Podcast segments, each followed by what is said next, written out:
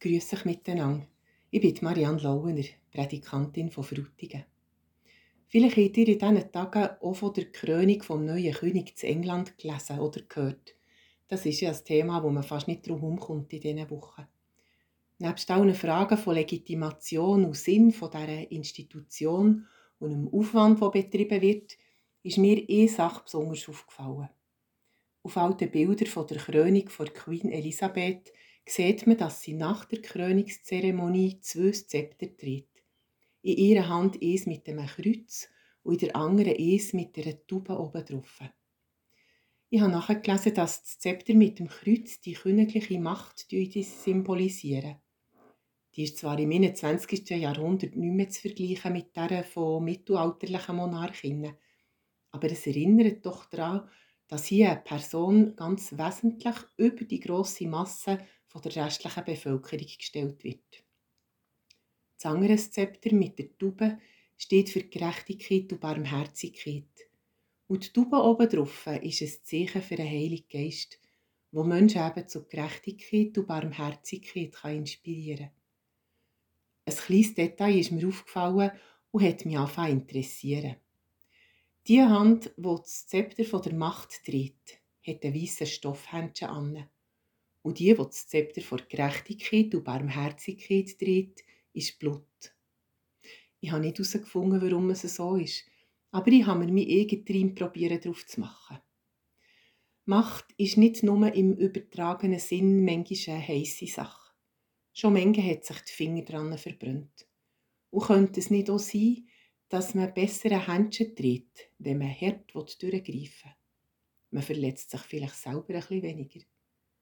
Die Gefahr dabei ist, dass man durch ein Händchen mehr Distanz hat und das feine Gespür fehlt.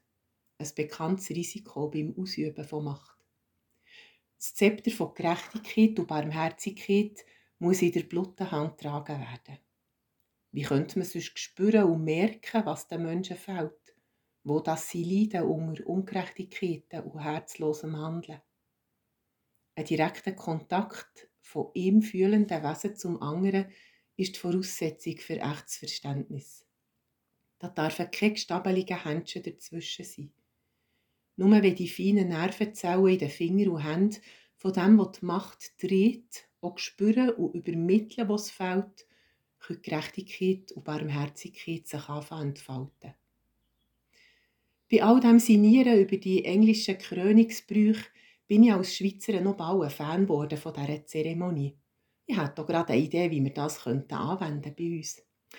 Wie wäre es jetzt, wenn wir allen Politikerinnen und Politikern bei Einsetzung von ihrem Amt auch zwei so Zepter würden überreichen Eins für die Macht und eins für die Gerechtigkeit und Barmherzigkeit. Und allen CEOs von sämtlichen Grossbanken und weltweit tätigen Megakonzernen würde ich auch noch gerade zwei säptige Zepter überreichen. Äh, gescheiter wäre es zwar vielleicht, man würde ihnen nur einfach das Zepter von Gerechtigkeit und Barmherzigkeit geben. Und wenn sie sich dann bewährt hätten und als würdig erwiesen, dann überkämen sie auch noch das Zepter vor Macht.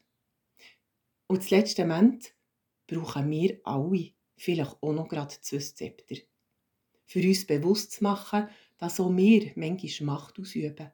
Und dabei wir dazu aufgerufen sind, für Gerechtigkeit und Barmherzigkeit zu sorgen. Das Reich Gottes ist Gerechtigkeit und Friede, sagt der Apostel Paulus. Wir alle dürfen daran mitschaffen.